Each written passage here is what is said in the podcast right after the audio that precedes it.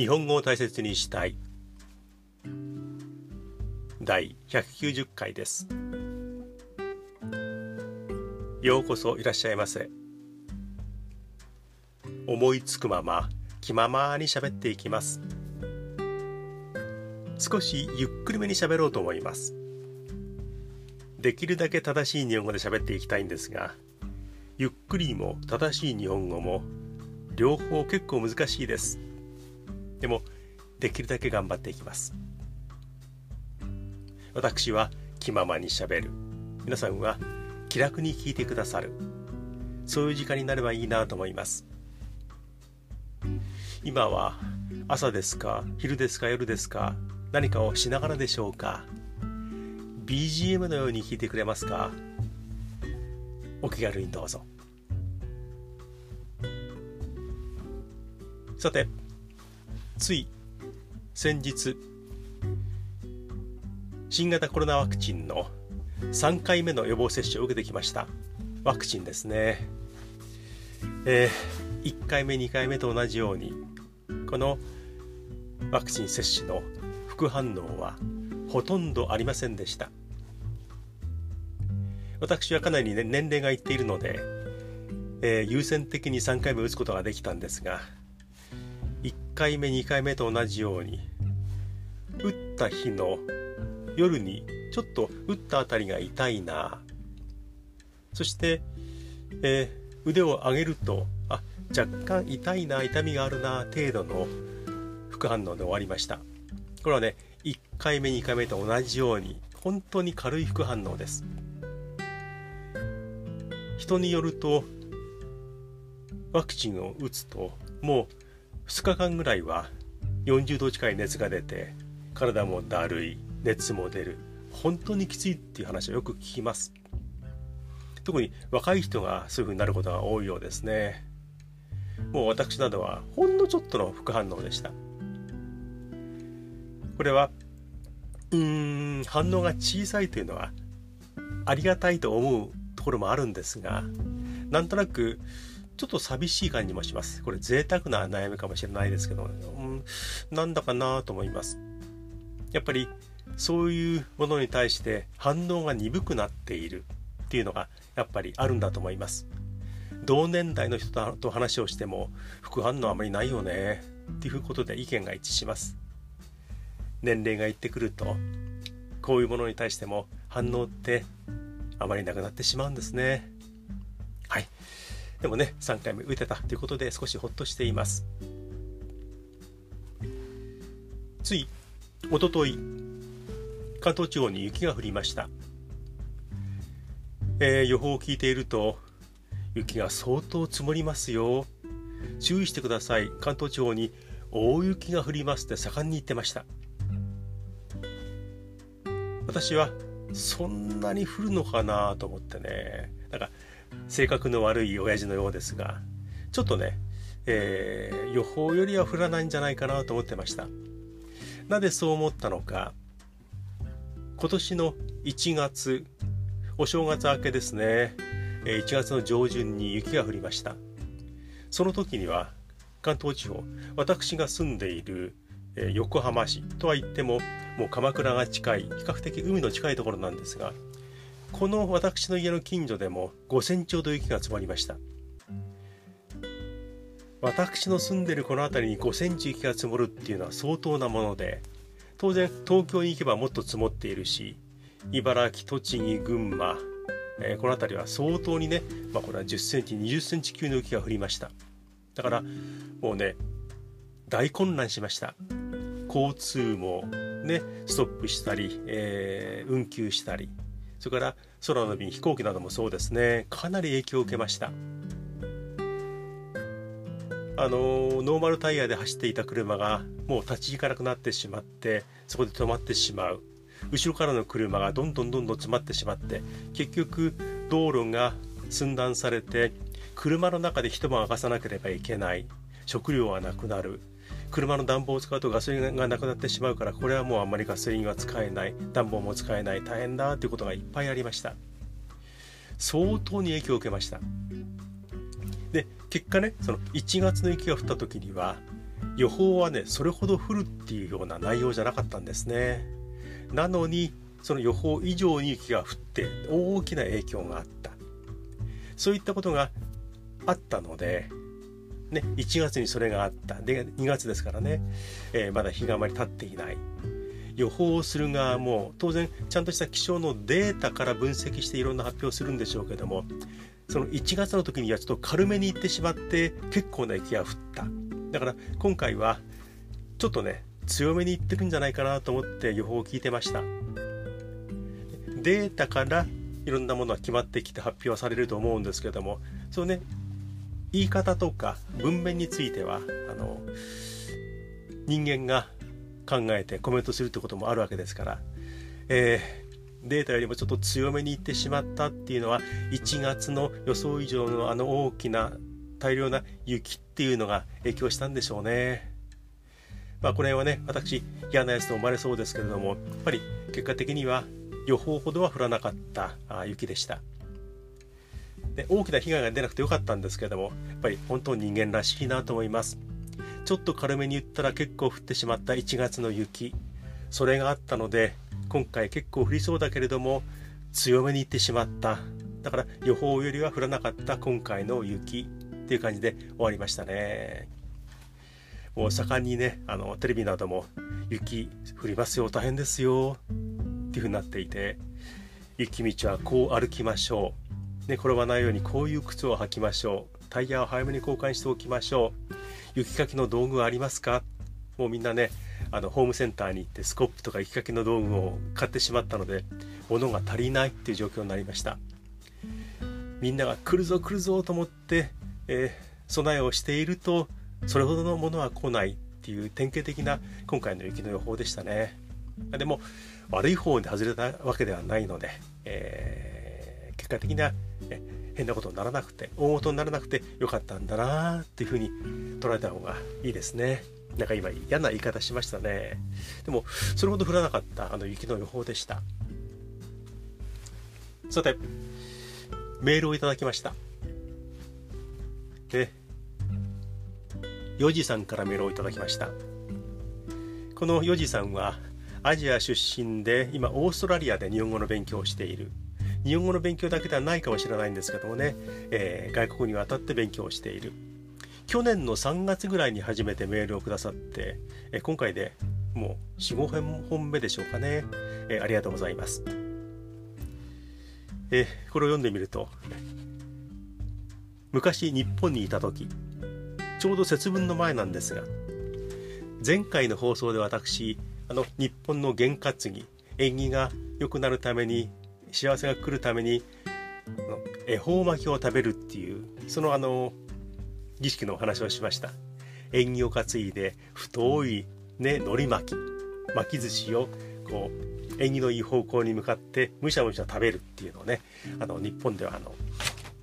言うんですかね幸せを招く儀式としてやるんですがそのお話をしました。でその時に恵方巻きを食べる。恵まれた方角の巻物と書きますからその恵方巻きを食べるって話をしたんですがちょうどこのヨジさんも日本に勉強に来ていた時に恵方巻きっていうのを聞いたんだけども食べる機会はなかった。だからチャンスを逃したんですよっていうことでねメールに書いてあります。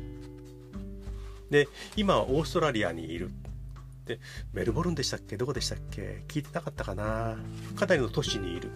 そこに行くと、まあ、日本人のものは結構売っていてお寿司とかうどんとかラーメン屋さんとかいっぱいあるのに恵方巻きはなかなか手に入らない目にしないようなんですね。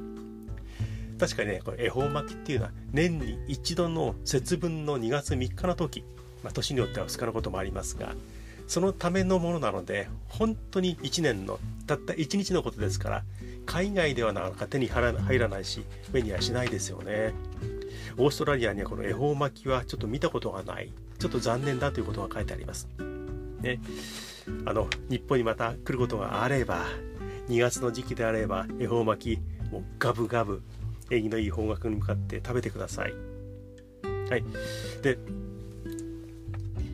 自分の声についてのお話を前回と前々回しました。えー、ポッドキャスト始めたいっていう方がいらっしゃってでも自分の声って録音して聞いてみるとなんかピンとこないしあまり好きになれないということをメールでいただいたんですがこのヨジさんもポッドキャストやりたいっていう方ではないんですがやっぱり録音して何かを聞く。日本語の勉強の時にもいろいろ聞いたりする。そういう時にやっぱり自分の喋っている声とか喋り方がどうも納得がいかないなということがあるようなんですね。でこれは前回も自分の声についてのお話をしましたけれども自分の声ってねなかなかね好きになれないですよね。これはもう好きにならざるを得ない。だってそれがみんなに聞こえている声なんだから。自分が自分の声として聞いてる音っていうのはそれは自分の体の振動も加えて耳の機能が音として捉えた時に聞こえる音なので実際外に聞こえてる音とはちょっと違うんですね。だから録音した声がよほどね性能の悪いマイクとかよほど変なあの機械で録音したものでなければ録音した音がみんなに聞こえてる声なんですよってことなのでもうこれはね割り切って日本語を喋ったり英語を喋ったりポッドキャストやっちゃったりすればいいんじゃないかなというふうに思います。このヨジさんはポッドキャストのラジオをしている放送をしている人たちのことをいつもすごいって思っています。って書いてあります。あのある意味ねすごいっていうのはちょっと分かります。自分がすごい云々ではなくてこういうふうにだって誰にやれって言われたわけでもなくこれをやったからといって何かあのお金が入ってくるわけでもなくね機械の前に座って何かをしゃべるっていうのってすごいですよ。だって物好きですから。他のポッドキャスターとかねあのそういうのをやってる人とか YouTuber とかまた違った気持ちでやってるのかもしれないんですけれども私のこのポッドキャストで YouTube も同時にやっていますがこれねある意味すごいですよ。物好きでなければこんなことできないですから。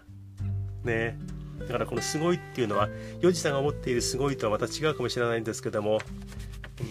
うん、いろんな意味ではあすごいよなと思います。だって変でしょ？こんなにね喋り続けるっていうのはね。はい。であのヨジさんはね別に皮肉っぽく書いてあるわけじゃないんですけどもねあの喋り続けるっていうのはすごいですよねというふうに書いてあります。でというただのつぶやきでした。ねつぶやきなんて使えるのがねもう日本語熟練だな相当にうまいんだなと思います。1年前にもらった日本語のメールと比べて最近の特に今回のメールなどを見てみると文面はさらに日本語が上手くなったんだなという気がします。とても素敵な日本語になっています。また何かあったら、え気がついたこと苦情のようなものでもアドバイスのようなものでも送ってほしいなと思います。よじさんメールを本当にありがとうございました。さてうーん以前も似たような話をしたかもしれません。皆さんは涙もろい方でしょうか？涙もろい。うーん。単純に言うと泣き虫すぐに泣くってことですよね。もろいっていうのは弱いとか、うん、儚いとか、えー、強くない。すぐにそうなってしまうってことですよね、えー、涙もろい。すぐに泣いてしまう。どうですか？いや私はそうでもない。いやうん僕はどっちかというと涙もろいかなっていう人がいるでしょうか。これはねあの個人差はありますが間違いなく言えるのは年齢が結構いってくると分かりやすく言うと年を取ってくると涙もろくなります。でこれは私が子供の頃若い頃にはあの分からなかったことだったんですよね。分かりませんでした。確かに若い頃にあ年いった人は結構泣くな涙もろくなるんだなと思って見ていたんですがその年取った人間の真っ只中に入っていると実感として分かります。よく、えー、年寄りは涙もろいからあの体のいろんなところが緩んできて涙をこらえようとかえー、そういったことも力が弱まっている。だからすぐ泣いちゃうんだとかね。年寄りは涙もろいななんて普通に言ってましたけれども。これね確かに涙もろいしすぐに泣きます。テレビを見ていても映画を見ていてもいろんな出来事のニュースを見ていても本当にね昔より頻繁に泣きます。だから家族と家でテレビを見ていても家族はケロッとしてねなんとなく笑いながら見てるようなことでも私だけもう涙流して一生懸命袖で、え、目元を拭っているってことがよくあります。なぜ年いってくると涙もろいのかよく泣くのか。これはねそれなりに生きてくると経験している若者とは違っていろんなことを経験してきた。家族のこと自分の親のこと、えー、同年代のこと世の中のこといろいろと若い人よりは経験している。だから目の前で起こっていることあるいはテレビの中で起こっている出来事作り物の物語であってもそういう時の気持ちっていうのが若い人よりは実感としてわかるのでだから感情に結びついて涙が出る。嬉しい時も悲しい時もどんな場面でも涙というものにもう直接結びついてしまう涙が出てくるっていうことなんですよね。それだけ年配者は感情が豊かなんです。経験が豊かだからいろんなことが実感として分かってくる。だからこういうふうにウエットになる。涙が出やすくなるっていうことなんですよ。だってね子供ってよく泣きます。本当よく泣きますけれども例えば痛いとか熱があるとか直にいじめられたとかお腹が減っているとか直接自分に関わったもので泣くでしょ？何か悲しい出来事を見たりしてもなかなか泣くっていうところまではいかない。でも年いってくると直接自分に関わらないことでもその人の気持ち、ね、画面の中の状況のことをいろいろ分かってしまうから泣くんですよ。ね。自分のことではなくてもいろんなことがことが分かってしまうので涙に結びついてすぐ泣いて若い人に「はあまた泣いてる」って思われてしまうんです。皆さんも今若い人もほぼ必ずそうなるのでそうなった時にあそういえばポッドキャストの親父がそんなこと言ってたなっていうふうに思い出してください。はい。で、えー、単に涙もろいっていうふうに片付けないであやっぱりそれなりに経験を積んできたんだなというふうに思ってください。涙で言うとこれを見ればすぐに泣くっていうものがね結構あります。人によって何かあるでしょうね、えー、私はこれ見るとすぐ泣く。私はこれだ。僕はこれだな。人によってあの涙に一番近いものって、えー、差はあると思うんですが私はねもうこれ見ると絶対に泣くっていうものがねあります。これはあの自分でも YouTube をやってる関係でよく YouTube を見ます。そうするとあれですねこれ以前も話をしましたが、えー、戦場から軍で国のために軍隊として働いていた軍人として働いていた人が我が家に帰ってくる、ね、その兵士の帰還と日本語で言いますがこれはウェルカムホームソルジャーズ、ね、兵隊さんお帰りなさいっていうことでよく YouTube に載っています。母のもとに息子が帰ってきた戦場から帰ってきた。あるいは子供たちのために久しぶりにもう1年も2年も、え、戦地に行っていた戦っていたお父さんが帰ってくる。その時の家族の反応。親の反応子供の反応妻の反応もうねあれを見るとねもうねすぐ泣いちゃいます。で YouTube ってあのなんだかなとは思うんですが一度見る見たものっていうのはまたどんどん優先的にその画面を送り込んでいきますよね。だからあまたこれが来てるなでまた見てしまうとまた泣いてしまう。もうねこの「ウェルカム・ホーム・ソルジャーズ」えー、もうもう分かりきっているんですけど見てしまってもうねボロボロ泣いています。ねやっぱり国のため家族のために厳しいところで働いてきた人が戻ってくる。待ってる方は命は大丈夫なのか怪我はしていないのかいろいろ考える。そういう中で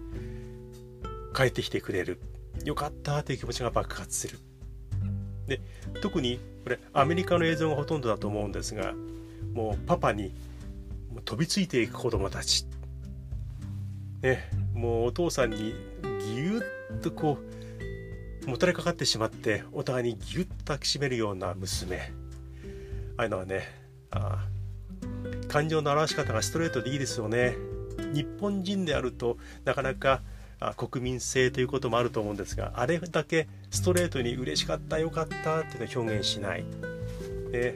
あの表現の仕方といい本当にあの心から喜んでいる姿といいこれはね素敵だなと思いますね中には放送局とタイアップして結構あの何て言うのかな自然な感じではないようなあの戻ってきた兵隊っていう設定もありますけれどもでもそれにしてもね本当に待っていた家族の姿っていうのはぐっと心にきますよね。はい。であんな風に娘がね「パパよかった」って飛びついてきたらどんなにいいだろうなと思いますよね。同じようにあの犬を欲しいって言って言っていた子供にお父さんとお母さんが内緒で犬を買ってきて箱に入れてプレゼントであげる。子供は何これ開けていいの？って開ける。そうすると欲しいって言っていた犬がそこにいる。これパピーサプライズ。って確か言いますよね。子犬で子供を喜ばせるあるいはお年を喜ばせるお年寄りを喜ばせるっていうのもありましたけれども。ね子犬を抱きしめても泣いて喜ぶ子供たちこれを見てもねすぐ泣いちゃいます。もう一つ。これは、えー、生まれつき色を感じることができない。これはあの、まあ、病気ですよね。えー、っと色に対してこう目がちゃんと反応しないから色の区別ができないっていうのは先天的な人といますよね。えー、そういう人が特殊な技術技術を使ったメガネサングラスのような特殊なレンズを使ったものをかけると今まで色の区別ができなかった視野の中にちゃんと色が出てきて赤いものは赤緑は緑青は青ちゃんとこの色の違いが分かるようなそういうレンズをかけるっていうのがあるんですよね。えー、家族があかなり高価なもののようでそう安いものではないと思いますが、えー、これしてみて。でその包みを開ける。サングラスのような眼鏡が出てくる。なんとなくあもしかしたらと思いながらもその眼鏡をかけてみる。今まであまり色使いのなかった自分の視野世界の中に色が戻ってくる。家族がその色が分かるようなものを買ってきてプレゼントしてくれた。それを見た時サングラスをした目の中で色を感じてやっぱりねこれあの泣くんですよね。あ色ってこういうものだったんだ。今まで本当に色のない世界に生きてきたけれどもこういうような色が世の中にあったんだ。家族がそういうものをちゃんと自分にプレゼントしてくれたってねもうね本当に嬉しそうな顔するんですよね。もう色がよくわからないっていう世界は私にはわからないものですけどもそこからもガラッと変わった色のある世界に、えー戻ることができるというか入ることができるっていうのはどんなに嬉しいことなのかなと思いました。これはね単純に泣いてはいけないっていうものかもしれないんですけれどもその本当に喜んでいる人の顔を見ているとこちらもねぐーっときちゃいますね。ねあの泣くために見るわけではないんですがあの次はどんな喜びがあるんだろう次はどんな風に家族が喜ぶんだろうと思って見ているとついつい見てしまいます。でもう100%どの場面でも私は泣いてしまうというふうに思います。ね、年いってるから泣きやすい。で実際にねその映像っていうのは心打つものがあるなというふうに思います。また好き勝手喋ってきました。やっぱりねゆっくり喋るって難しいですね。気持ちがこう高ぶってくるとどんどん速くなってしまう。はい。次回は最後までゆっくり喋れるように頑張ります。今日はこの辺で終えようと思います。えーと皆さんメールお待ちしています。大切 .japanese.gmail.com こちらまで送ってください。もうどんな内容でも構いません。日本語以外でもお待ちしています。こんなことがあったんだよ。あるいはこういうことってどうなのかな？っていうものであれば、どんどん質問でもご意見でも送ってください。つい最近は日本語が好きチャンネルということで YouTube をねあのいろんなものをまとめて収納しました、えー、ポッドキャストそれから YouTube の日本語が好きチャンネルこちらの方も来てみてください何気ないチャンネルっていうのもやっています。ねすごいわけじゃないでしょ？うもの好きっていうのはわかるでしょ？ういろいろやっています。今週も本当に聞いてくれてありがとうございます。今はおはようございますでしょうか？こんにちはでしょうか？こんばんはですか？もしかしたら。おやすみなさい To be continued